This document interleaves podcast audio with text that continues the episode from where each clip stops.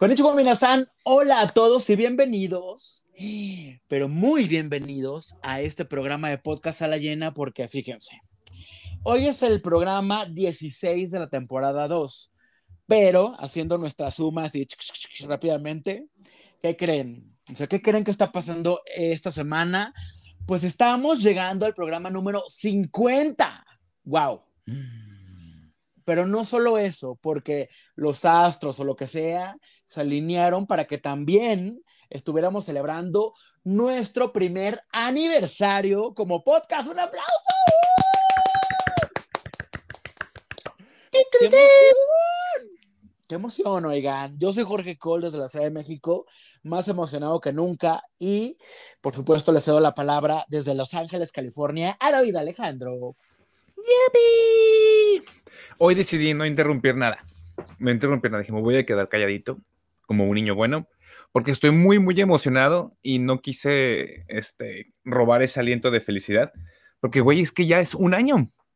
Un año de estar aquí chusqueando, de estar aquí entre diversión y un poquito de estrés y de felicidad y de mucha, este, pues de mucha buena intención, ya un año y también toda la cantidad de programas que tenemos, 50, güey. 50. Oigan, si son muchos, qué, qué, loco, ¿no? La verdad sí me siento así como, oh, I can't believe it, ya sabes. Ah. Mm, Pero bueno, lo primero que tengo que decir, o sea, bueno, es que hoy tendremos una invitada muy especial porque invité a mi comadre Coti Camacho, actriz de Desenfrenadas, a que viniera a festejar con nosotros y que nos platicara en qué anda y algunas otras cosas chuscas que la pusimos a contestar.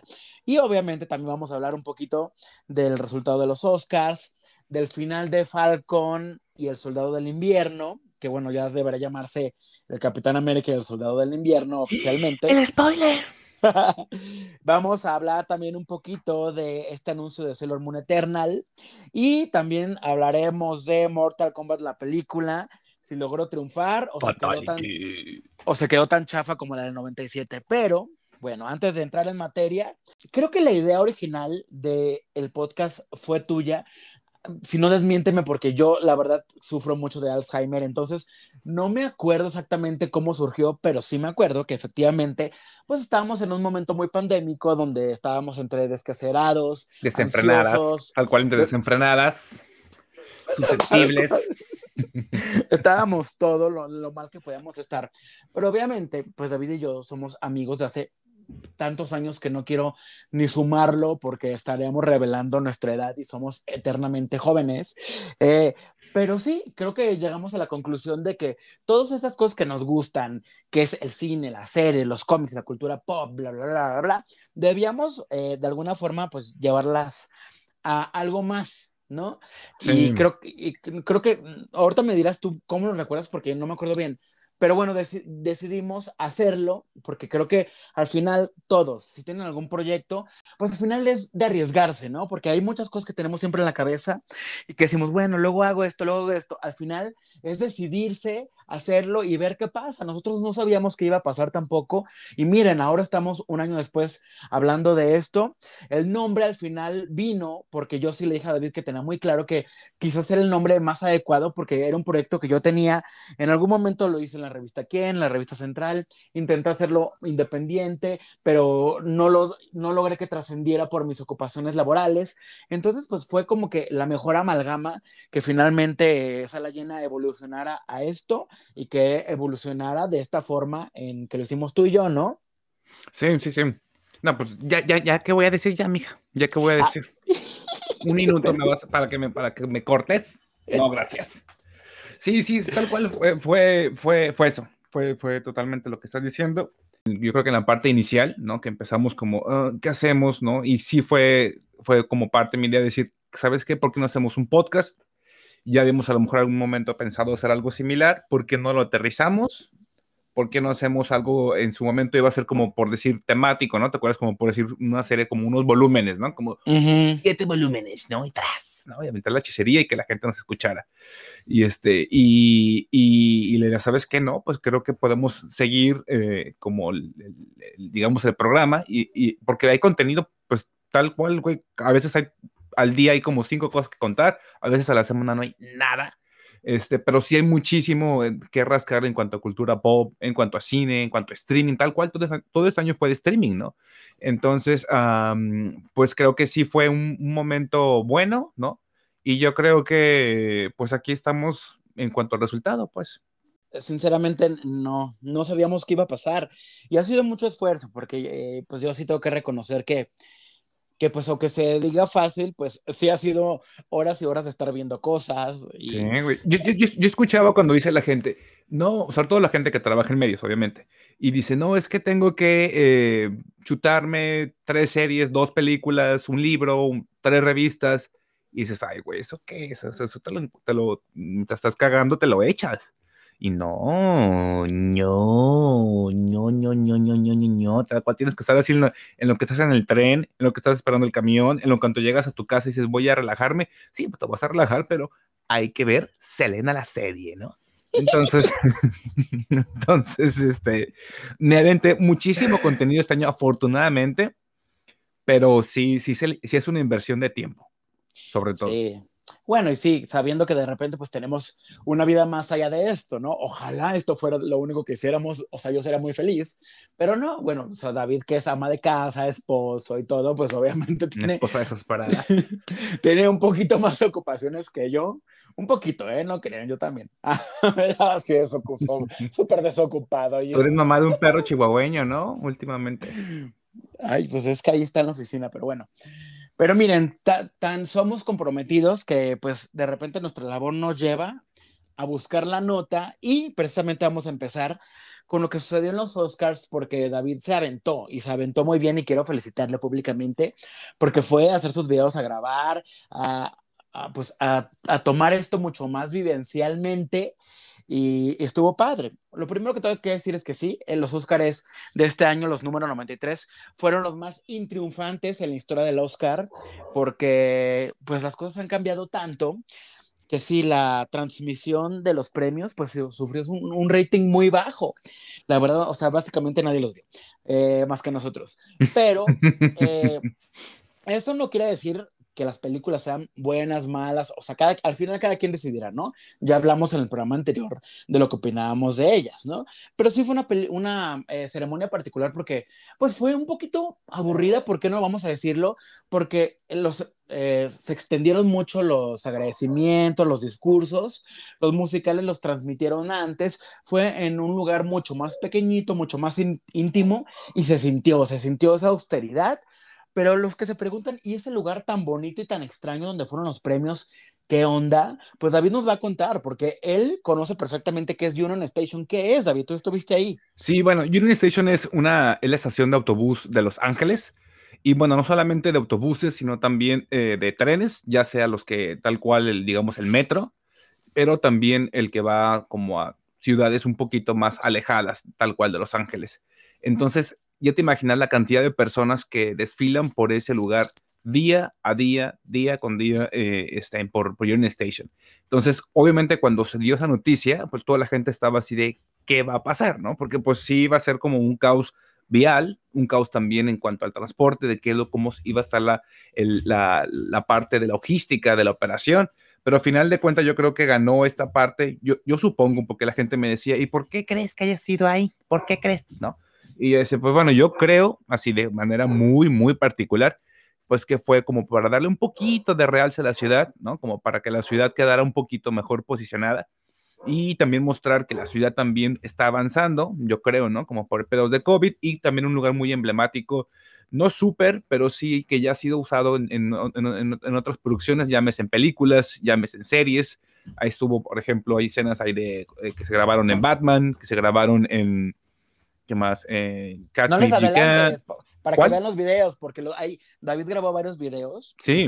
en, YouTube, en Instagram TV, donde, donde, nos cuenta más de todas estas películas que se han grabado ahí. Obviamente vemos ahí la, la, imagen que está detrás de él, o sea, nos cuenta un poquito más de este lugar que es emblemático, sí, sí es emblemático.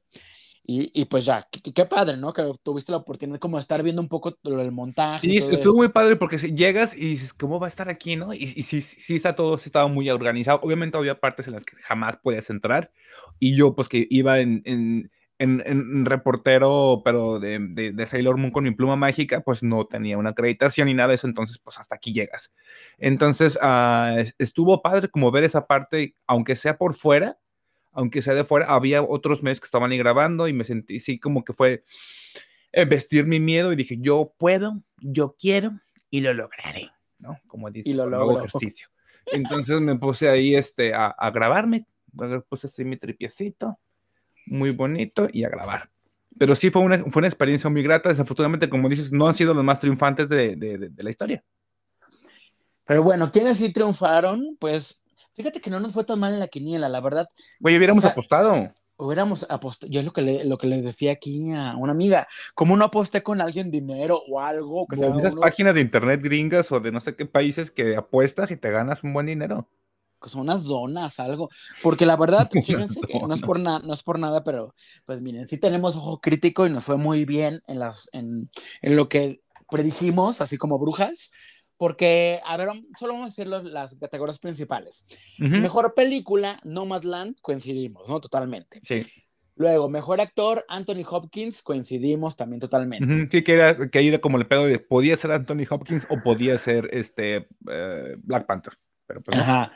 Eh, mejor actriz, Frances McDormand por Nomadland. También, coincidimos. Y luego, mejor película animada, Soul, obviamente coincidimos. Mejor director fue Chloe Zhao por Nomadland, también coincidimos. O sea, coincidimos. Creo que la que nos falló fue mejor actriz de reparto, que de todas formas, ¿te acuerdas que, dijimos, ay, pues yo creo que, va a ganar Olivia Colman? Sí, que dijimos, pudiera, pudiera por ahí, pues digamos, dar, dar la sorpresa pero ahí sí, como que ahí sí le, fallamos. Y también yo no creí que fuera a ganar la de, la de Promising Young Woman. Sí, que sí dijimos que podría llevarse guion y se llevó el guion, efectivamente. ¿No? Entre otras cosas. Estuvo, estuvo, estuvo ahí, estuvo muy, muy, muy cercano a todo lo que dijimos. Sí, y la moda, todo estuvo muy lindo. Ah, nuestra Laura Pausini no ganó, ahí también sí le, fallamos. Qué bueno. No, yo, yo no quería que ganara. Qué venenoso. Pero bueno, ahí estuvimos haciendo cobertura eh, el domingo, nos fue muy bien. También como pocas, como pocas. Sí, los que nos siguieron en redes ahí en, nuestros en vivos, en nuestras chusquerías, este, muchas gracias por, por, el, por el, cuando le ponen la reacción de aplauso y todo eso, que gracias de verdad. A mis amigos que paleros, que todos me repostearon, también muchas gracias. Ay, pues, ah, pues ahí está. Ahora sí, todas las películas, habidas y por haber, ya pueden verlas en, algún punto, en alguna plataforma o en la ciberpiraña, pero véanlas. Oye, ¿y, a, ti sí te, a ti sí te pareció agradable el show? A mí realmente se me, se me hizo un poquito aburrido. Es que se me hizo muy largo, o sea, yo creo que eso de que no cortaran a los speeches, pues bueno, o sea, los hubieran cortado. Yo creo que no sé si por las anunciantes o qué, pero pudieron haber reducido otra hora más la entrega, ¿sabes? Y más si no van a tener como estas partes musicales y de bromas y de bufones y demás. Sí estuvo, se sentía, se sentía pesadita. Y el cierre a mí se me hizo de lo peor, pues el hecho de haber guardado a Anthony Hopkins este, como mejor actor y que él no estuviera y que tampoco tuviera un mensaje, el cierre fue así como de cuando prenden las luces en un concierto o en el bule, que ya es como de órale, mijo, órale, córrele, córrele, porque te vamos a cerrar el bullet y te prenden las luces y tú estás como con, este, como araña. Sentí que le hicieron, le hicieron igual. Creo que fue muy abrupto. Muy abrupto, exacto. Pues bueno, ahí estuvieron los Oscars y por vez número mil les voy a recomendar y si algo me pasa, los quiero, que es el cortometraje animado que ganó en, eh, que está en Netflix. está, que es una cosa muy triste pero muy bella. Eh, véanlo. Vea, por algo que no, si no lo han visto. Y bueno, vamos a pasar del Oscar a hablar de Marvel, por supuesto, como los contrastes de la vida, claro que sí.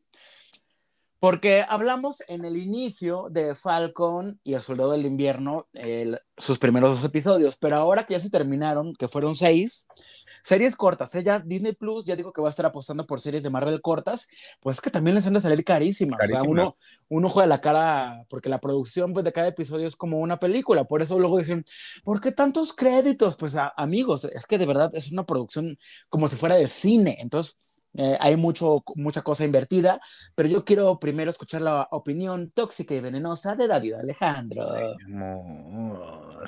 bueno, uh, yo es una serie que no esperaba mucho, que nunca me atrajo. y que no esperaría ver ni la siguiente temporada ni la siguiente película de Captain América, pero ya por cosas personales mías.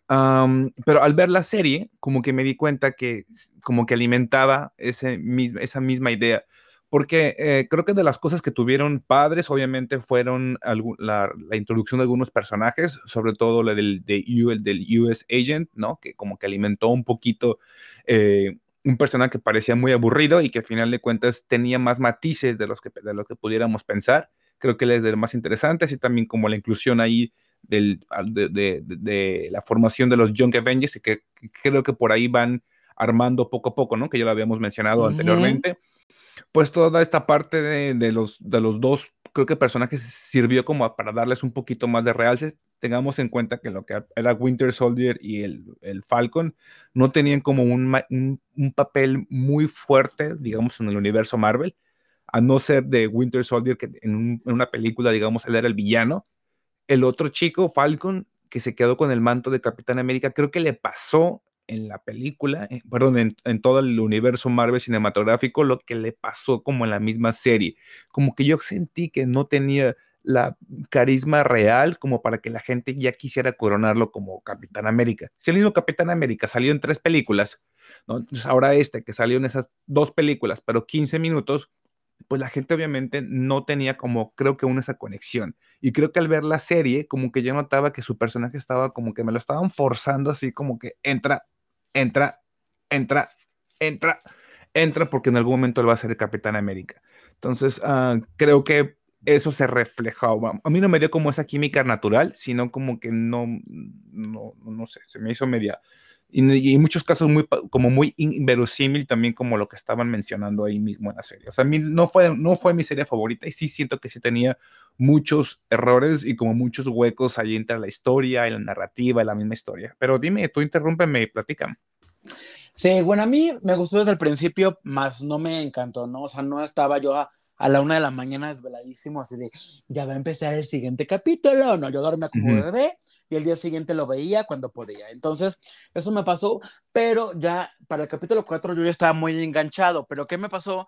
pues claro, llega el 4, llega el 5, se acaba en el 6 y te deja como, ¿cómo? Pues ya se acabó, pues, o sea, cuando tú ya empiezas, digamos, como a empezar un poco más a entrar en la dinámica de la serie, que desde el principio fue acción, efectos y demás, pues ya cuando de, verdad como que empiezas como a quererlos, pues se acaba, o sea, creo que también... Eh, y, no es porque a lo mejor se haya tardado, pero es como dice David, tardaron en ellos en empatizar desde el principio, no crearon unos personajes que tuvieras este, pues, ganas de, de ver así triunfar en la vida, ¿no? O su ser y demás. Sí, o sea, sí están forzando las cosas, evidentemente, porque están construyendo arcos nuevos que veremos en próximas series, en próximas películas. Pero bueno, al final lo que me gustó también es que hay muchas referencias a los cómics que sabemos que son historias muy desdibujadas, pero de repente cuando meten personajes o meten referencias o cosas que son como cercanas a los cómics, los que somos fans lo agradecemos porque nos gusta, nos gusta esas, esas ñoñerías. Entonces ya son, son, igual que WandaVision, son puros detalles pedorros porque al final de cuentan no siento, como que no, van, no, llevan a mucho. ¿Qué, bueno, ¿qué cosas pusieron? Dos que tres como dulcecitos, ¿no? Como dulcecitos que, nos dan a probar y luego ya como que no, nos dan el pastel completo. Por ejemplo, tuvimos Madripur, ¿no? Que yo le decía a David, pues claro, o sea, e-, era evidente que no iban a, presentar a los mutantes en la isla, que era un sueño como soñábamos con WandaVision, ¿no? Pero por lo menos ya ver un escenario distinto que te recuerde al cómic, es como decir, ok, ya habrá una posibilidad futura de que a lo mejor, o no, yo creo que sí, de que sucedan ya cosas en esos escenarios, ¿no? Ya, Wakanda, ya tenemos acá Madripur, ya tenemos, o sea, como que más tierra, ya no más falta que abran las Beria y ya, o sea, como que empecemos a, a, realmente a crear un universo dentro de la tierra, o sea, una tierra donde convivimos realmente con esos superhéroes y que no todo sea Nueva York como lo ha sido en las primeras películas, ¿no? Sí, eso está muy padre. Eso, y también me gustó, bueno, evidentemente, cuando al final ya tiene eh, Falcon su traje de Capitán América, que es muy fiel a la, serie de los cómics eh, Sam Wilson, Capitán América, pues es un traje que, que claro, pueden, pueden hacer ellos lo que quieran con los trajes, pero decidieron como de alguna forma respetar la estructura que se veía bastante bien, y, también meter a estos personajes como, como guiños que, que a lo mejor como Battlestar, que al final murió, pero bueno, es como personajes X, pero que al final no se los inventaron, sí existían o había referencias de ellos, en, los cómics, ¿no? O, las mismas chicas de Wakanda que vinieron, que, que regresaron un poquito, pero como que nos siguen como haciendo esa mezcla, ¿no? Como esa mezcla de universos. Y, es impresionante que, por ejemplo, esas dos chicas de Wakanda o el US Agent, se me habían dicho hace 15 años, es que el US Agent va a tener un furor de unos meses, o no sé si va a continuar su personaje, y, va a ser un personaje que se va a quedar en las películas o en las series, diría, ay, por favor, güey, si ni Capitán América la gente lo quiere, menos el US Agent. Y míralo, o sea, la gente estaba vuelta loca, ¿no? Y este, pues a ver qué pasa. La gente ahorita quiere o, buscaría esta opción de que hubiera o Thunderbolts, ¿no? O Dark Avengers, junto con este y otros personajes como, digamos, oscuros. Entonces, pues a ver si es cierto, a ver si se puede, ¿no? Tú me decías que, que, la fulana esta era alguien, ¿no? Y eso sí no Claro, porque Julia Dreyfus, que al final, eh, esta actriz de Seinfeld y de muchos otros proyectos, VIP y demás, bueno, eh, que la hayan integrado como el papel de Madame Hydra, que, que es una de las encarnaciones que toma ella en el cómic, pues también nos está, creo que nos puede empezar a hablar un poco de estos dobles agentes, ¿no?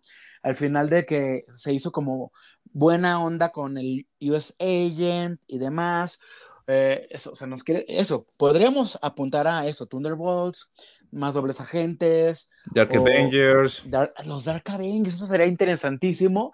La misma Sharon Carter, que al final descubrimos sus dobles intenciones, que me pareció muy floja esa escena post créditos, porque ya desde, desde antes como que ya te estaban dando pistas de que la chica pues tenía como... metida.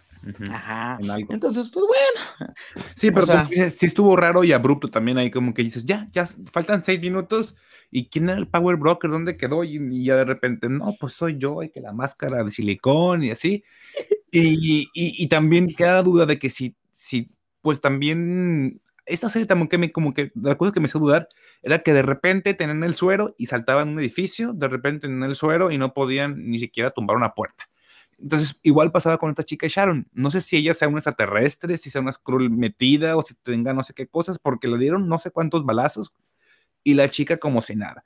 Entonces, entre las teorías está de que a lo mejor puede ser una Skrull y que entonces, o puede ser una, una morra como, digamos, una mercenaria, o que también pudiera ser una onda que va como para Secret Invasion, la serie esta que va a salir después para Disney Plus.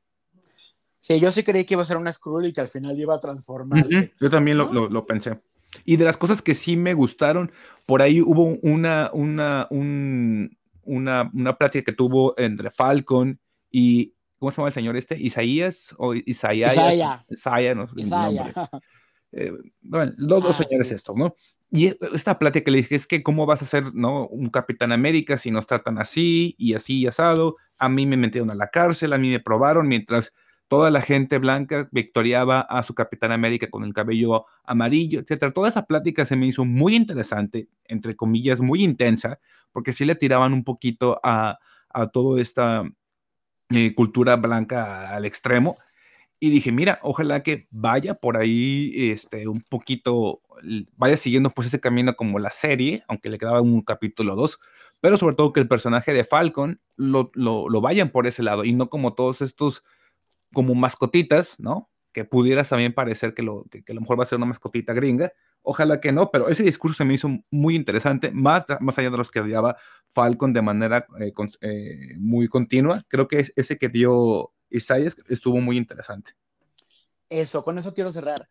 Todos esos discursos raciales que se aventaron bastante en la serie, pues sí son importantes, porque la verdad que dirá, ay, otra vez están así hablando de que los negros y sus derechos y no sé qué, que es lo mismo que un poco lo que pasó ahí con Carly, de que un mundo y no sé qué, o sea, como todo ese, e, ese tema que al final se resume muy bien en, ese discurso, tanto el que dices tú como el que dice Sam al final con, con, los senadores y demás, que sí, porque es importante tenerlos en este tipo de series, porque al final eh, yo creo que nos cuesta mucho entender como sociedad todo, todo el tema del respeto racial, ¿no? De que estamos conviviendo con un mundo y que eso, que somos una unidad Tal y como la serie saliendo One World, One People, ¿ok? Algo así decía. Sí, exacto.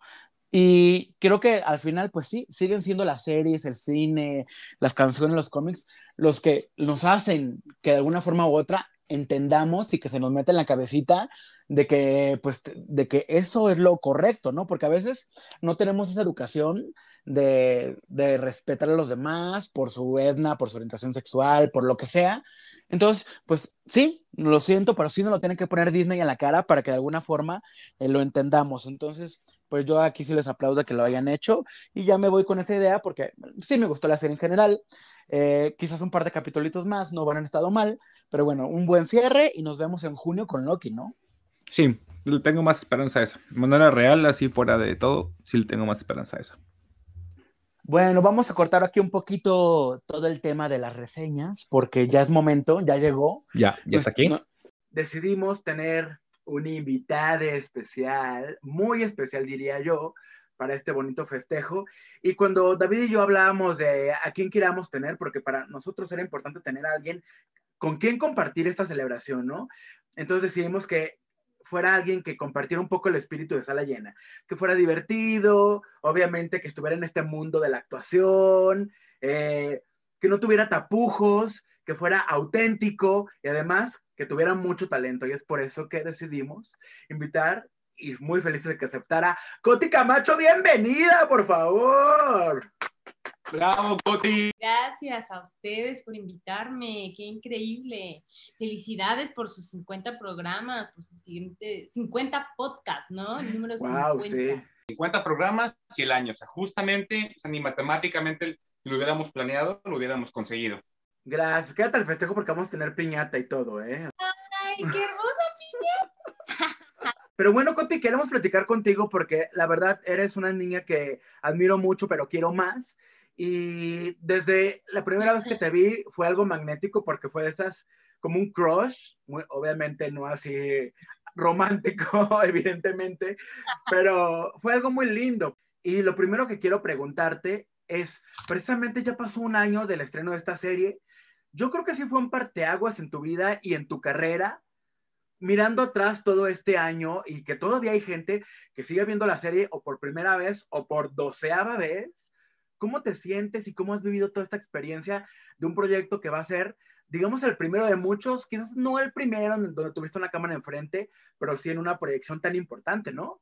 O sea, claro que sí es algo muy importante en mi carrera porque eh, de una u otra manera eh, se visibiliza pues mi trabajo y también se crean lazos muy importantes este, con, justo con mis compañeras, ahora amigas, este, y con demás personas que, que, conocí justo en el CRIU y durante el proceso de, pues, de todo esto, ¿no? De, desde la producción hasta la promoción y, y, también justo me pone como en un, en un punto en el que, ok, sí, ella es actriz y, y, eso es importante también. Antes de que te viéramos en, en Desenfrenadas, tú ya tenías un trabajo previo, ¿no?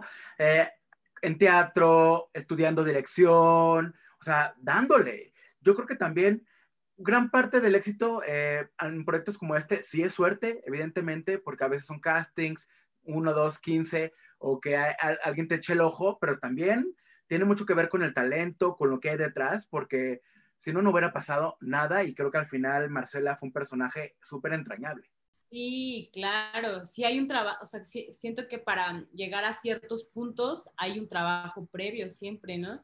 Y que justo a lo mejor las personas que, que hoy me conocen dirán, pues bueno, puede ser que aprendió apenas, pero realmente es algo que se viene haciendo bastante, con bastante tiempo. Y como cualquier cosa, ¿no? Como cualquier cosa, eh, cualquier éxito no nace de la noche a la mañana, entonces sí hay que darle el tiempo necesario y nunca rendirse, ¿no? Como saber que, que los procesos para cada quien son diferentes y lo importante es hacerlo, ¿no? Lo importante es, es, creer en ti y hacer las cosas que, que amas. de, que, de, que, había visto, pues, de que tenías eh, mucho trabajo anterior, ¿no? Entonces dije, qué padre que fue una chamba que fue constructiva, ¿no? Que evidentemente uno tiene que estar a veces en el momento indicado y con las personas indicadas. Eso, o sea, como por un lado lo veo, por ejemplo, por el podcast, ¿no? Este, y por ejemplo, ahorita con, eh, contigo, ¿no? Pudiendo platicar contigo, o sea, como que no podía haberlo imaginado hace un año en una perspectiva como tan, tan, eh, digamos, un poquito como, como media triste, ¿no? En la, en la, que estábamos, sobre todo al inicio de, la, de, de toda la pandemia, como muy incierta. Claro. Y, este, y ahorita, como un año después, decir, mira, dentro de un año vas a estar celebrando que tuviste un podcast, ¿no? Que lo estás celebrando, que va a estar este, con una chica que en ese momento estaban haciendo eh, toda, la, toda la, la, parte de desenfrenadas, como que no lo hubiera podido aterrizar, imaginar. Y me voy a decir, salud. Salud. Ese vaso está vacío. Mira, yo aquí tengo, como Cotis de Oaxaca, yo tengo aquí ya mi mezcalito. ¿eh? ¡Ay, qué rico! Nos lo echamos al rato, te voy a mandar uno ya a tu casa, Cotis. Por favor. Por favor. ¿Y te, ¿y te gusta el mezcal? Claro, es muy rico, es muy rico y sabes qué, si no lo, si lo sabes tomar y no lo mezclas, te va a caer bien o te va a dar cruda. Muy rico y es muy amable, siento yo. Oye, vamos a pasar directamente con una dinámica divertida. Esta dinámica le encanta a David por alguna extraña razón, así que explica tú de qué se trata esto, David, y yo tengo aquí unas categorías para empezar. Es que mira, cuando íbamos siempre al bulecito, ¿no? Entonces, uh -huh. o, o, hasta cuando íbamos a la, a la, a la tienda de, de Godines a dar la vuelta a comprar papitas, jugamos al juego de a quién se lo harías más, ¿no? Entonces veíamos, entonces como, ¿a quién se lo harías más? ¿Al señor que está de la tienda, al que está entregando las papitas, o al compañero ese que va entrando, ¿no? Entonces íbamos también al antro y a quién se lo harías más? A la chica que está ahí, o sea, porque eran como cosas bien, extra, bien extremas, ¿no? ¿O a quién se lo harías más? ¿A Glenn Close vestida de dálmata? o a no sé quién con este, a Pluto o a no sé qué. Entonces nos, nos, contra, nos gustar nuestra imaginación de una manera muy amistosa, kinky. Entonces vamos a tener, sí, ¿verdad? Pues supone que tres alternativas Ajá. para elegir a... a quién se lo harías más Hollywood, ¿no? Celebridades, personajes y demás. Yo les doy tres opciones y cada quien, cada quien va a decir con qué lo haría más, ¿no? A ver, ¿con qué lo harían más? con Scarlett Johansson versión Black Widow, o sea, muy sensual con su traje así entallado y pelirroja, con Emma Stone versión Cruella de Vil, así con el pelo de dos colores, muy fashion, o con Emilia Clarke, pero en versión Game of Thrones, Mother of Dragons. Mm. ¿O a quién me daría? ¿O qué dijiste? ¿A quién te daría? ¿Con quién lo harías más? O sea, ¿a quién te darías, básicamente, sí? Ah, ok, claro, con Scarlett Johansson, mm. con Black Widow. Está sea, ¿qué onda? Increíble. increíble mujer, increíble traje que le ponen, increíble pelo, todo, fantasía total. Creo que yo también me iría por Scarlett. Sí. Yo también, ¿eh? Yo también. Unánime, unánime aquí. Vamos a ver si tenemos los mismos gustos. Eso, no. Scarlett, que ganaste nuestros corazones. A ver, vamos con tres galanes de Hollywood. Los tres son muy diferentes para ver, aquí se va a definir un poco más los gustos, ¿eh? con Keanu Reeves, pero en versión Matrix, así Neo, bota negra, lente negro, ya saben, ¿no? Uh -huh. eh, Robert Downey Jr. en versión Iron Man, así multimillonario, bigotito, playboy, armadura, ya saben, ¿no? O Robert uh -huh. Pattinson, versión Twilight, así en crepúsculo, vampiro, blanco, pálido, colmillos. ¿Quién? ¿Con quién o lo sea, más? Nunca, nunca me daría a Robert en crepúsculo, en la vida. Tal vez... Yo. Tal vez, yo, jamás. tal vez, y eso es como muy pensando, si fuera yo yo en Harry Potter, pues me lo daría, me daría Cedric Diggory, tal vez, pero al final muere, entonces bye. Eh, creo que, ay, creo que me daría el de Matrix. El que tiene daddy issues siempre es Cole. Sí, yo, yo, bueno, yo voy a elegir a Robert Downey Jr., que sí tiene más de 50, pero se ve espectacular, pues no nos vamos claro, a mentir, sí. ¿verdad? Tú, David. Yo creo, creo, que también Robert Downey Jr., aunque sé que le gusta mucho la ceja sacada y el lente así de J-Lo, que no, no, es como mi fab, pero creo que me iría por él. Ah, creo que a mí porque me gustan como así los raritos misteriosos. Ah. No me gusta que sean tan fanfarrones, ¿sabes? Sí, como también. Que tanto no. por afuera es como, mm. ay, no. Claro. Ay, no, ellos no jamás. Bueno, el chiste es que nomás no, no, no, solo nos los vamos a dar, entonces los demás ya no importan. ¿no? Aquí va una okay. categoría. Ahora, vamos con una categoría de ya Sugar Daddy. O sea, si, fuera, si fueran nuestras Sugar Daddies, pero son muy famosos. Entonces, Eh, son tres súper actores, súper actores, pero ahora sí que tienen que elegir uno. Robert De Niro, Al Pacino o Anthony Hopkins. Están todos también viejitos ya. Tienes que elegir uno. Sugar Daddy. Ajá. Hace cuenta que ya no, ya no tienes quien te ¿A pague quién, las cuentas, no tenemos quien nos pague las cuentas y los tres nominados del Oscar, pues ahora tenemos que elegir uno. Robert De Niro. Se darían. A Elena Boten, Boten, Boten, Boten, Boten, ¿cómo es? Bonham Carter. A Meryl Streep. O a esta, a esta, a esta, la que... Yo creo que también Robert De Niro es el que todavía se ve más guapo y conservado de los tres, ¿eh? Y me parece además muy bueno. se ve que tiene más. Ajá, sí, exacto.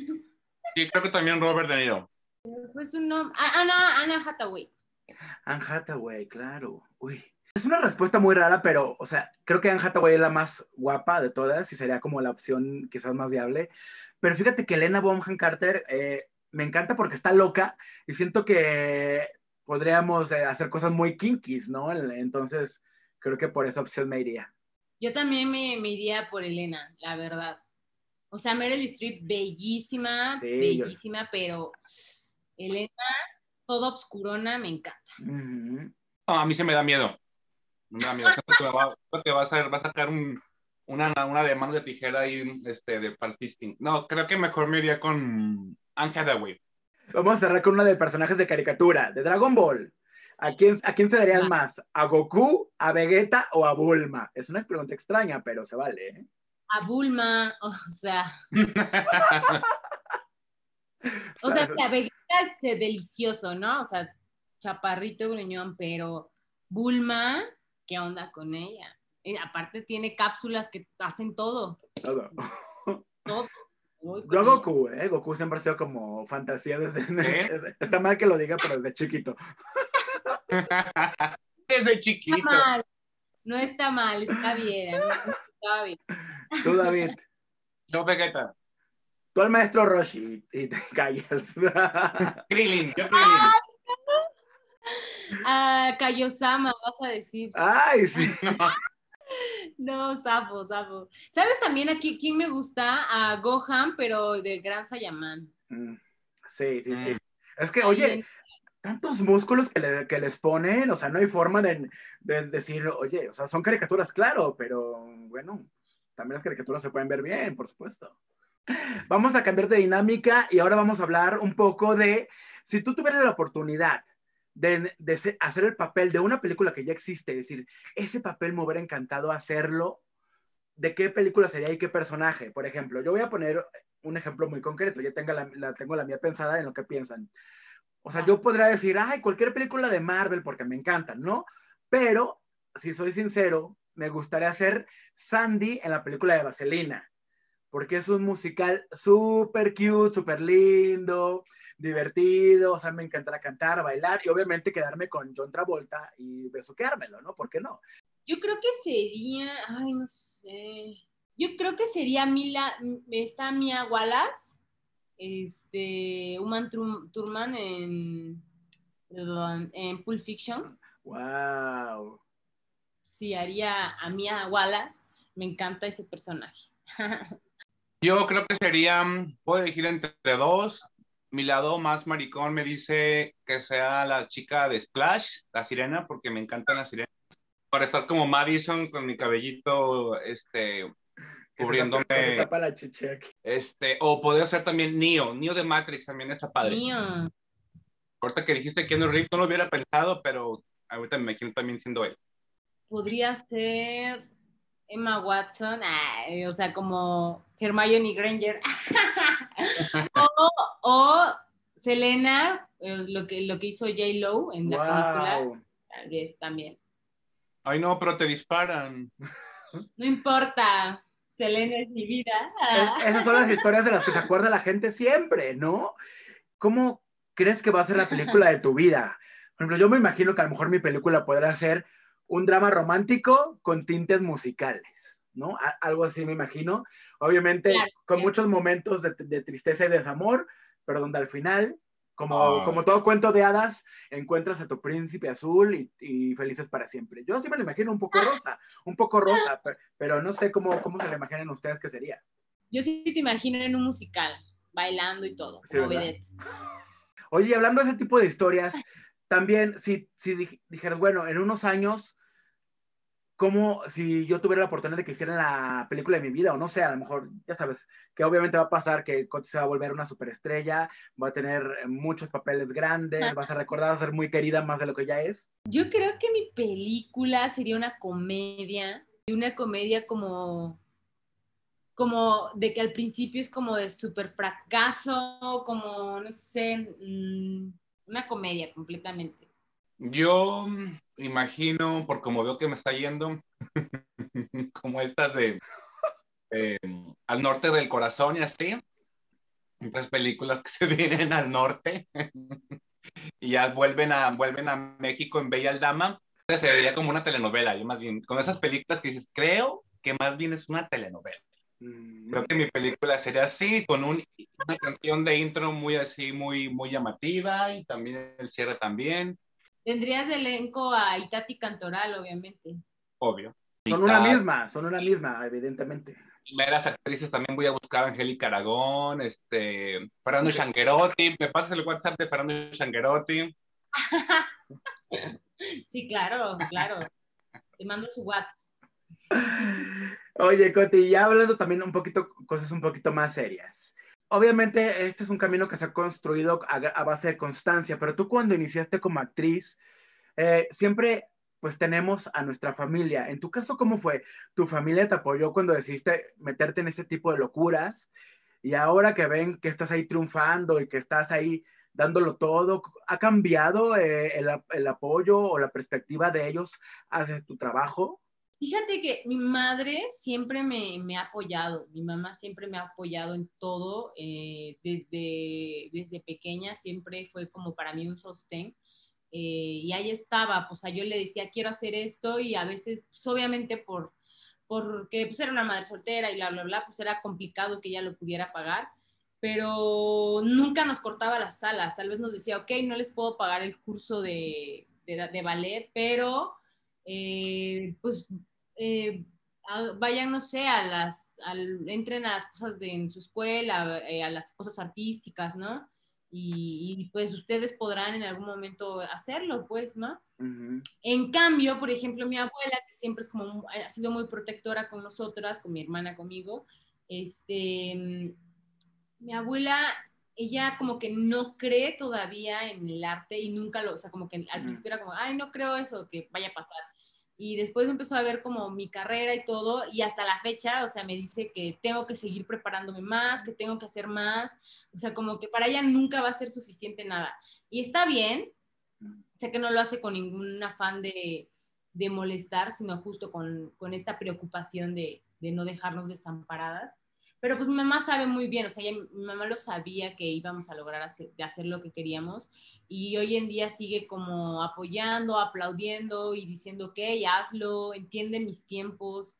Entonces, eh, creo que sí es muy importante que a pesar de que sí haya eh, dentro de tu familia alguien que te diga, "Ah, no, pues eso no es lo, que, lo- no es lo correcto, mientras que tengas un apoyo, eh, se te abren muchas puertas. Simplemente con que tu madre crea en ti, se te abren muchas puertas. Mm, exacto. Y creo que eso, eso sería muy importante siempre reflexionar, sobre todo para las personas que es- tienen un hijo o piensan tener hijos. Es como, ok, no son dueños de la vida del hijo, de su hijo, entonces tienen que aprender a aceptar los caminos que quieran Claro. y apoyarlos, porque eso es la única manera que pueden hacer algo por sus hijos, creer en ellos, apoyarlos, ¿no? Y eso a mí me ayudó, justo, que creyeran en mí, que me apoyaran. Wow. Oye, Coti, eh, este es un podcast donde David y yo recomendamos mucho series, películas, libros, etcétera. Si te pidiera yo que me recomendaras una película, una serie, un libro o un cómic, ¿qué me recomendarías? No importa que no sea es, eh, nuevo, sino algo que, alguno que te guste mucho, que crees que la gente, pues, también tendría que verlo, ¿no? Claro, eh, les recomendaría una serie que se llama La Jauría. Mm. que es de Lucía Puenzo, es muy, muy buena, muy buena. eh, a mí me deja picada, picada y, y sé que va a salir una segunda temporada, así que Ujú. ¿En dónde está? ¿Dónde está? en Amazon Prime. Y película, voy a decir ahorita porque nada más me acordé la de, Dem- Demonio Neón. Ah, wow. Es muy, muy buena.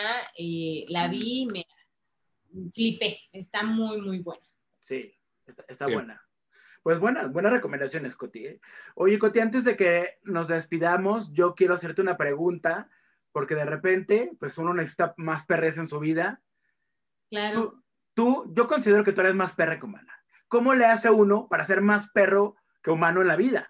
Uy, pues yo creo que los, las y los perros este, son aquellas personas que van por la vida observando a, los demás, ¿no? O sea, como si realmente veo qué es lo que hace un perro, siempre está ahí viviendo en, en el aquí y en el ahora, siempre está eh, luchando y buscando su sobrevivencia y su comodidad. Y justo, o sea, así como un perro se levanta, una perra se levanta hoy en la mañana para buscar comida, sabe que va a buscar comida desde muy temprano, la va a encontrar y después se va a echar en una sombra porque se lo merece, porque ya buscó su comida.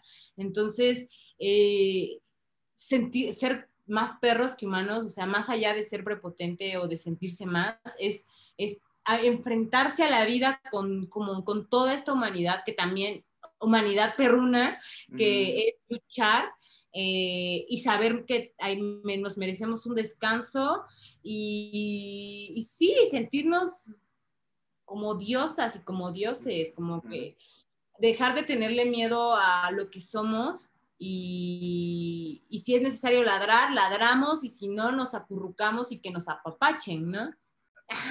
Me encanta.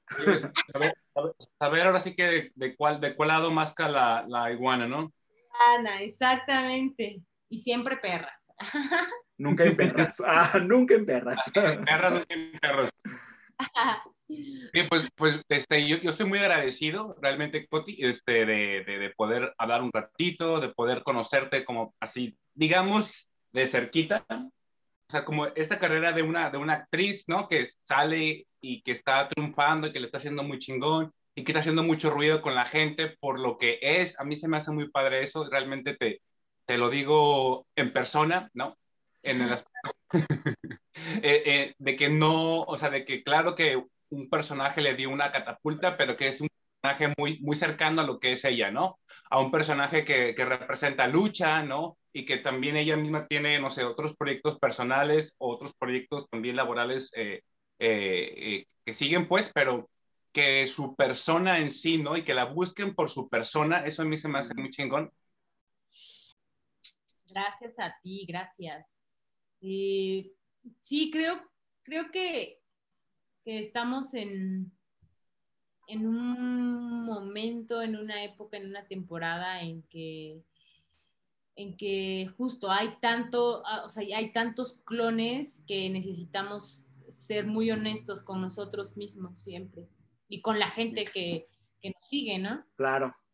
Sí, eso me encanta a ti, que eres muy única y también por eso la comunidad LGBT te, te, sigue mucho, ¿no? Porque sabes conectar muy bien, o sea, le entras a la jotería, ya le entraste al drag, o sea, vamos a dejar una galería ahí en nuestras redes también donde vaya, van a ver los mejores momentos de Coti, también para, para que vean eso, que eres muy única, Coti. Cuéntanos cuáles son tus redes sociales para que también, por supuesto, te sigan y, y, se, y no solo sigan tus proyectos, sino sigan quién eres, porque creo que eh, parte de quién eres y que también está padre compartir es lo que vemos en, en, tus redes sociales, porque eres muy transparente, o sea.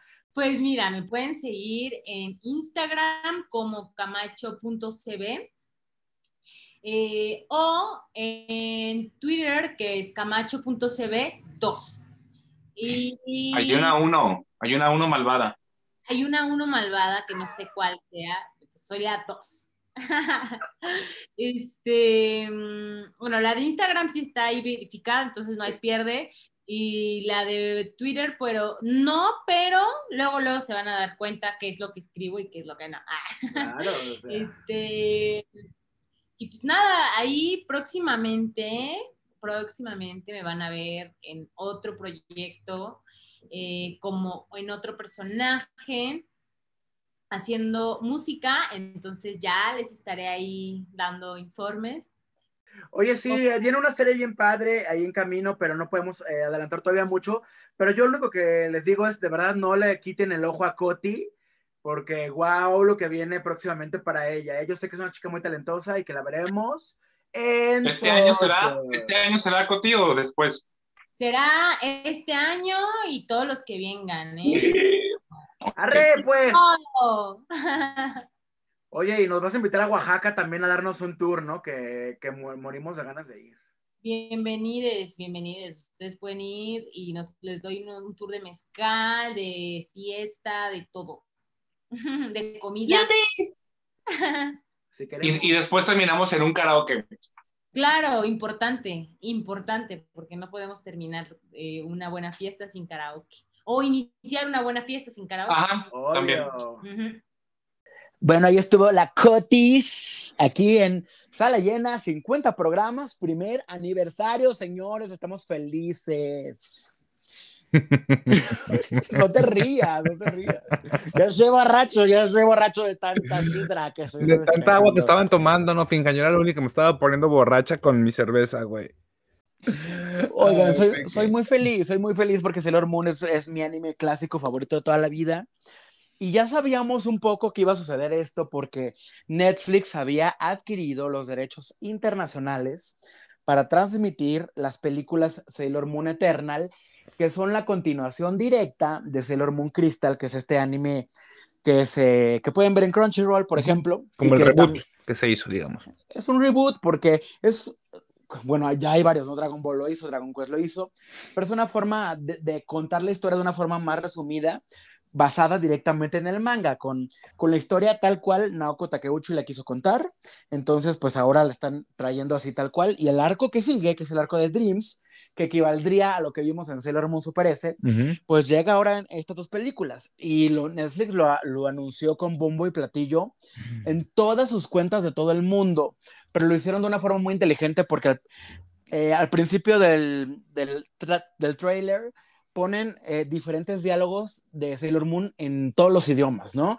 De que español, inglés, este, coreano, francés, lo van a tener doblado en los respectivos idiomas. O sea, yo estoy muy feliz porque ya estaba ahorita leyendo que las voces eh, originales de Sailor Moon van a volver a hacer el doblaje para México. Güey, qué alegría. para mí ver eso, eso sobre todo ese, ese tipo de anime, como lo decías, Dragon Quest, Dragon Ball, Sailor Moon, lo que sea, y que hagan nuevas, nuevas adaptaciones y que lo, utilicen las voces de antes, para mí es como de oh, mágico. Esto lo hicieron, ¿sabes por qué? Y es, bueno, y después del speech de Sailor Moon y de las Sailors, vemos imágenes ya solamente con audio de ellas transformándose. Y finalmente dice Sailor Moon, en exclusiva por Netflix, eh, Sailor Moon mm. Eternal, 3 de junio. ¿Cuándo empieza? 3 de junio. Son dos películas y las dos las van a estrenar simultáneamente, que es la parte 1 y la parte 2, que cierran este arco. Fíjate que es un arco bien padre porque tú recordarás que es el del Pegaso y Negeren y el circo, todo esto. El de ¡Solo quiero ser libre! ese, es ese arco. Y además tienen las nuevas, las Sailors tienen sus trajes de Super Sailor Moon que son súper bonitos, súper preciosos. Y ya vemos a, las 10 Sailor, Sailors peleando, que es lo más padre, ¿no? O sea, verlas ahí a, todo, a todas las chicas. Rini se enamora de un Pegaso.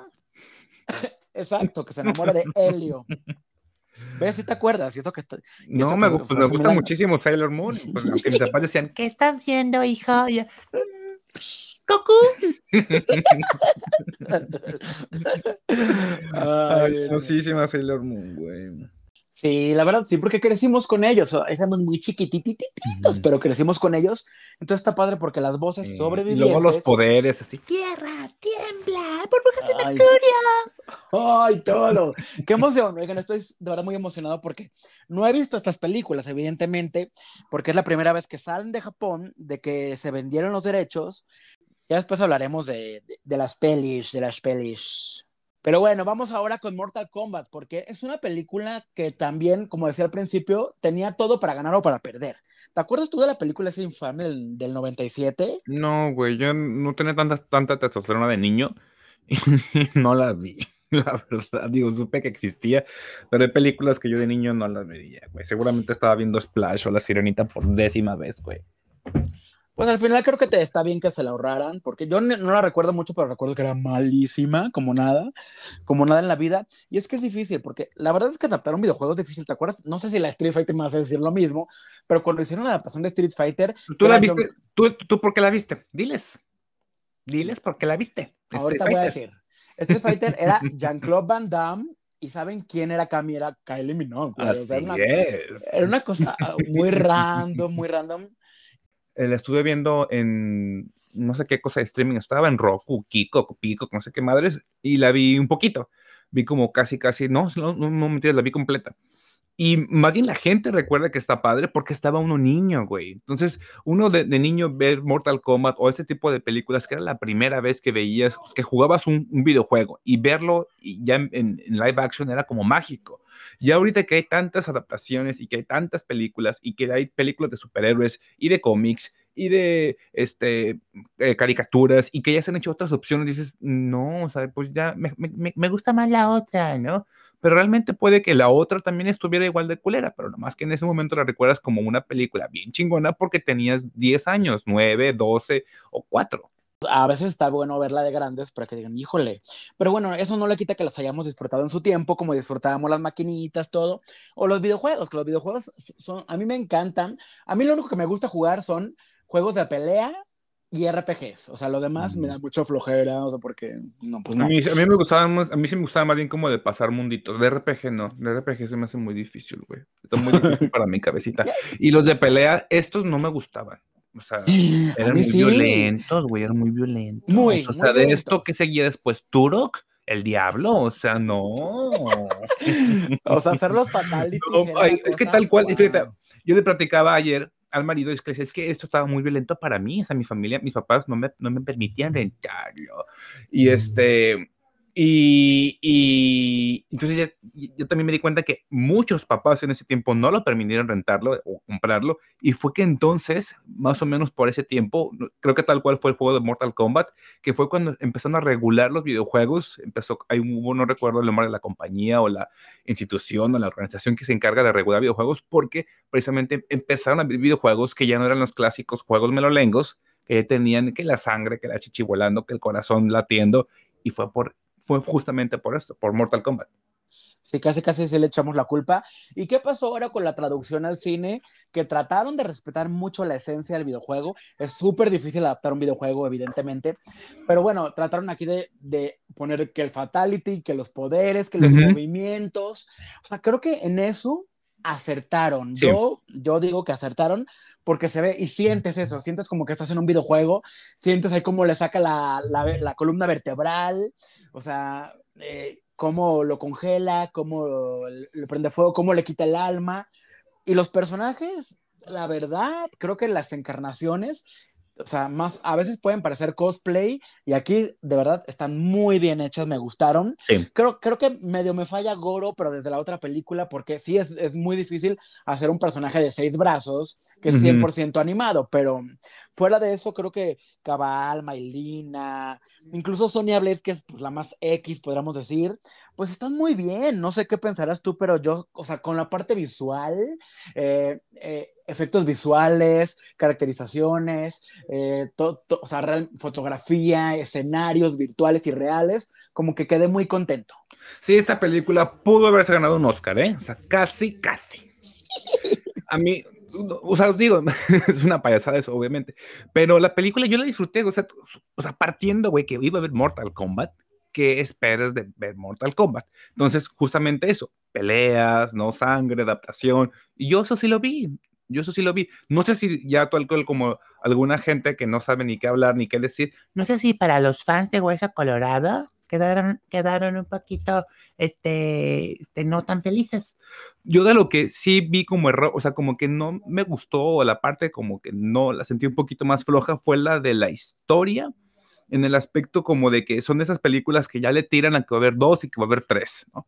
Entonces, ah, creo que la estructura como de la película, a pesar de que son, son putazos y sí, como que pareciera que si no entiendes un poquito la trama, porque está muy básica, te va a llevar a nada. Es como de, y entonces, pues, ¿para qué vi esto, no? O sea, si no, si no hubo esto, como que creo que la, las motivaciones aún tan básicas que tenían, creo que les fallaron un poquito porque entonces parecía que estaba viendo algo que no me llevó a nada, ¿no? Al, final de, de, de, de, la película. Pero creo que también es porque tienen demasiados personajes.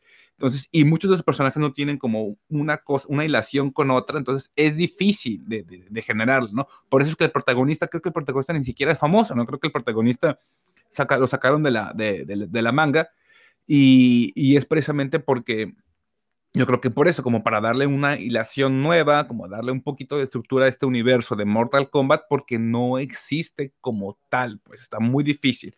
Son solo peleadores y pelense, pues, ¿no? Y creo que intentaron con este, eh, eh, con este chico mayatísimo, que se llama, ¿cómo se llama? Lewis Stan, que es el que salía de Shatterstar. Creo que intentaron como hacer eso, que está, a mí, el Mirbato se me hace que está deliciosísimo, güey. Oye, si, si todos tienen core powers, la verdad. Y hay un par de personajes que ni siquiera sus nombres dijeron. Es que yo también estaba muy preocupado. Dije, es que ya van como 20 personajes en la película y, y, la, y cuál es la historia. O sea, ¿de qué está tratando esto? Más allá de péguense uno al otro y, y así. Pues bueno, no le podemos pedir peras al olmo. La película se llama Mortal Kombat. Al final es lo que tuvimos. Yo ya no me acuerdo de qué trata, si es que trata de algo. Pero sí. No, como que la trama está muy, muy, muy difusa. Muy básica. Lo que sí, lo que también, un paréntesis que, que está padre, que volviendo a lo mismo, creo que al pedo de la premiación de los Oscar y de esta onda de Black Panther y de esta, y esta, perdón, de, y esta madre de Winter Soldier, es que creo que uh, le dieron un papel mucho más importante actores y actrices eh, de, origen asiático, cosa que en la película del 95 todos eran blancos, güey, todos eran blancos menos dos que tres. Los malos mm. eran como una jauría de chinos que se, que querían agarrar a putazos a los, a los gringos. este, y estaba ahí un, chico eh, asiático que era como el, ¿sabes? Como esta mascotita que sabe karate. Y todos los demás, puros gringos. Y acá se, ve, se ve eso padre, que es un juego de Mortal Kombat en el que tienen que ver mucho las artes marciales y que entonces sí haya gente de, de, origen asiático que está haciendo esos personajes. Creo que eso es de las partes que sí, sobre todo, dije, mira, esto sí está padre. Y la chica esta que ahora no está cara, se me figura mucho a Faye. Sí, la que hace a Sonia Blade. Ajá, se me figura. Dije, mira, es Faye, es Faye. ya quisiera mi Faye andar ahí en, en estos trotes. Oigan, pues sí, al final creo que quedamos contentos, eh, por lo menos con la acción, más si le pides mucho la historia, pues estás viendo una película que no deberías ver, porque al final se trata de entretenimiento, eh, pues vacío, podríamos decirlo, pero eso, no, no necesitamos más, no necesitamos más para disfrutarla, y yo creo que sí es una película de cine, porque eh, pues sí, es, es acción, yo la vi en la pantalla esta, ¿cómo se llama? En la que es... Eh... Xvideos. Ay, no, la que... La que es como 4KX, no sé qué mamá. O sea, no mm, la que te da vueltas y así. No, no es la 4 que es la otra que tiene como sonido Dolby Surround y es no sé qué. O sea, la viene esa pantallota que te da ese sonido envolvente. XC? esa. Esa, ¿no? Esa. Es una policía XC. Sí, entonces estuvo muy padre porque sentía los rayos caer en, sobre ti. Pero bueno, ah, y dejaron abierta así, como dice David, la posibilidad de una segunda parte porque presentan un cartel ahí con Johnny Cage que ya hay una revolución en Twitter porque quieren que Ryan Reynolds lo interprete. Pero mija, primero hay que ver si, si van a, a, a, decir o dar la luz verde para la secuela. ¿Quién sabe? Yo creo que sí, porque fíjate que le fue muy bien. Ahora le decía a David que él la vio, por ejemplo, en HBO Max, que es la plataforma que tienes en Estados Unidos. Ha sido el estreno de HBO Max más exitoso en un fin de semana. O sea, Godzilla no triunfó en su fin de semana tanto como Mortal Kombat, por ejemplo. No, no ya al final en números, pero sí, eh, a lo mejor ese fin de semana la gente no tenía nada que hacer y todos decidieron ver Mortal Kombat y por eso le fue muy bien. Oigan, pues ahora sí ya vamos cerrando el programa porque ya estuvo lleno, lleno de cosas y muy completo. Muy completo, como siempre. Y bueno, no saben lo que estamos preparando para los próximos, así que de verdad, si ustedes es la primera vez que nos escuchan, que sepan que aquí tienen todo en cuanto a cine, series, cómics, cultura pop, chusquerías. Ahora sí que, ¿por qué lo tienes todo, bebé? Sí, sí lo tenemos todo. Lo siento mucho, pero sí lo tenemos todo. como estamos en nuestro mes de aniversario, que sepan que en todas nuestras redes sociales vamos a tener muchos regalitos todas las semanas para que vayan a nuestro Instagram, Twitter, Facebook, TikTok. Si nos buscan como sala llena, estamos en todos lados. Entonces no es muy difícil que nos encuentren y va a haber regalos para celebrar con ustedes este mes de aniversario porque queremos llegar a los 100 a los 200, a los 300, y no sé a cuántos años, pues ahora sí que como, como dicen ahí, eh, lo que Dios nos dé vida, ¿no? ¿Y podemos seguir siendo señores y tener un podcast? ¿Se puede hacer eso? Claro, no hay mucho chaborruco, nosotros todavía somos jóvenes. a lo mejor ya cuando tengamos 50 años ya pasamos la franquicia. Ya vamos a ser como Meryl Streep y Carmen Salinas, güey. Oigan, tengo un giveaway. El primero va a ser en este momento y en este programa. Solamente los que estén escuchando este podcast eh, se van a enterar porque a continuación voy a decir una maldición en japonés, precisamente de Sailor Moon, y el que me diga qué dije o la idea, no exactamente así, palabra a palabra, pero básicamente qué dije en español, se va a llevar un premio sorpresa. O sea, la sorpresa es que al final este, yo voy a hablar con el ganador o ganadora y vamos a, le voy a dar opciones y, me va a decir de las opciones que le voy a dar, qué es lo que quiere llevarse hasta casita. Lo voy a repetir dos veces. Aito Segino, Sera Fukubishoyo Senchi, Sera Moon, Tsukini Kawate, Oshokyo. Ah, ¿verdad? Yo escuché como Kawate Pistache. No Pistache. Yo no digas. Yo escuché que dijiste cacahuates. Habré dicho eso díganme ustedes qué dije o básicamente eh, a qué me estoy refiriendo. Es de Sailor Moon. Y, y quien me diga qué dije se va a llevar un premio. Ahí va otra vez. Aito Segino, Sera Fukubishoyo Senshi, Sera Mu, Tsukini Kawate, Oshokyo.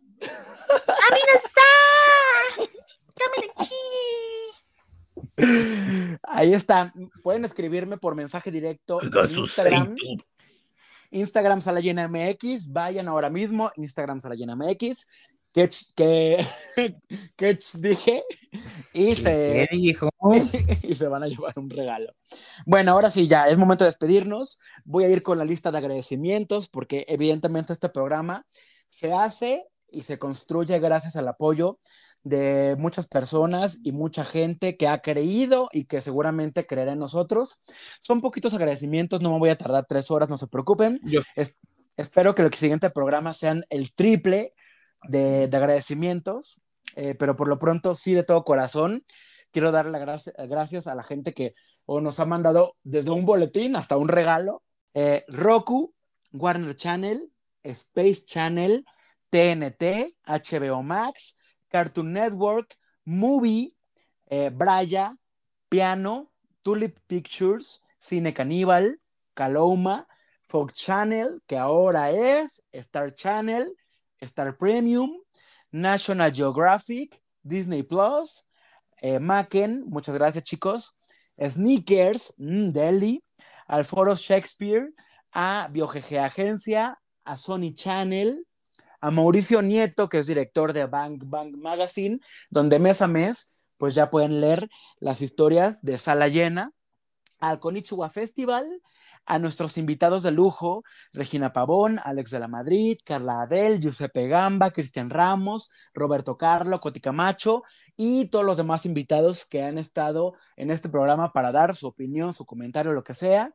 Y por supuesto a los amigos que le han dado play en alguna ocasión o más de una ocasión y que, han, y que nos han dicho sus comentarios, buenos, malos, feos, todo, porque todo se vale. Si bien intentamos saberlo y verlo todo, evidentemente también somos humanos. yo, estaba yo con mi ego hace rato en el cielo, pero sí, eh, también aceptamos que evidentemente pues también puede haber ahí algo, algo que se nos vaya de las manos pero gracias a esta gente que nos apoya y que nos sigue y que, y que no nos conocía a lo mejor, pues es que eh, tenemos ahora este programa. Y también quiero agradecer muy especialmente a ti, David Alejandro, porque este programa no sería lo mismo si no estuvieras tú, porque claro, yo podría hablar como loca 30, 40 minutos, pero no se trata de eso, ¿no? Se trata de que al final sea un programa de amigos donde tengamos opiniones parecidas, diversas, que nos riamos, jajaja, que, o sea, que, y demás, y que construyamos juntos como lo estamos haciendo este programa, porque es una amistad de muchos años, pero obviamente este proyecto que también nos lo tomamos muy en serio, pues sí te agradezco tu compromiso porque yo sé que de repente estás con otras cosas y que, y que siempre pones tu 100 o tu 200 para hacer el video, para hacer, para escribir esto, para ver el programa, para lo que sea. Y yo sé que eso no es fácil. O sea, ya te has dado cuenta que, pues sí, la labor periodística pues, es mucho más complicada que, de lo que cualquiera puede creer. Y de corazón sabes que te quiero mucho y te eh, agradezco mucho y que y quiero que me duren muchos años más en este programa y que nunca te me vayas. muchas, muchas gracias. Bueno, por la parte que me toca. Bueno, eh, quiero agradecer en general a toda la gente, como mencionas, que nos escucha, ya sea aquellos que nos pusieron una sola vez y que dijeron stop, a los que se fueron quizás, pero también a los que se quedaron, obviamente los agradezco con, con, mayor, con mayor gana, con mayor empatía, ¿no? Eh, a todos los que están escuchando, ya sea que nos escucharon dos veces o que nos están escuchando las tal cual los 50 programas, les agradezco muchísimo. Incluso esas personas que dicen, güey, ¿tienes un podcast? Este, ¿Cómo, no?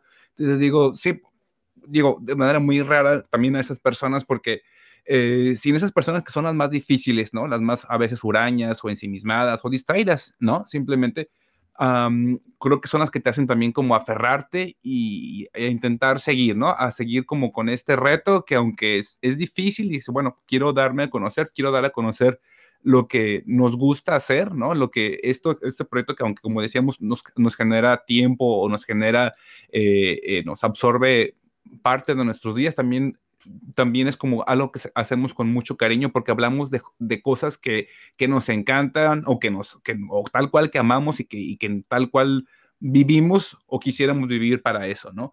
Eh, porque también a la vez tenemos a toda esta gente linda que, que nos ha que nos ha cogido en el camino, como tú mencionabas algunos de ellos, a todos esos artistas que yo jamás, o sea, en mi vida pensé en entablar una plática con ellos que no fueran alguna fiesta random del festival de cine o alguna cosa muy extraña, este, jamás pensé eh, intentar comunicar algo, entonces el, el, poder tener esa oportunidad yo le agradezco muchísima, ¿no? De manera eh, personal y también incluso profesional y también con este tipo de empresas, instituciones u otros uh, eh, pues tal cual personas que se fueron como sumando al proyecto o que hemos generado lograr como alguna sinergia, también los, lo agradezco muchísimo, como los que tú ya eh, mencionaste, ¿no? También compañeros que estuvieron en capítulos, ¿no? Que no, eh, compañeros o amigos periodistas o que son expertos simplemente en algún tema, les agradezco muchísimo el tiempo que nos brindaron, de verdad, de de corazón, ¿no? Y obviamente también a mi familia, ¿no?